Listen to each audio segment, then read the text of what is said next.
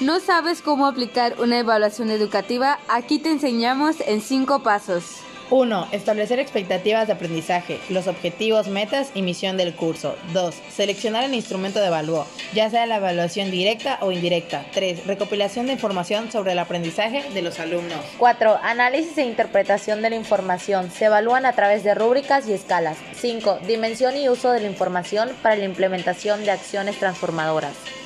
Ahora estás listo para aplicar una evaluación y recuerda usar la evaluación como una herramienta educativa.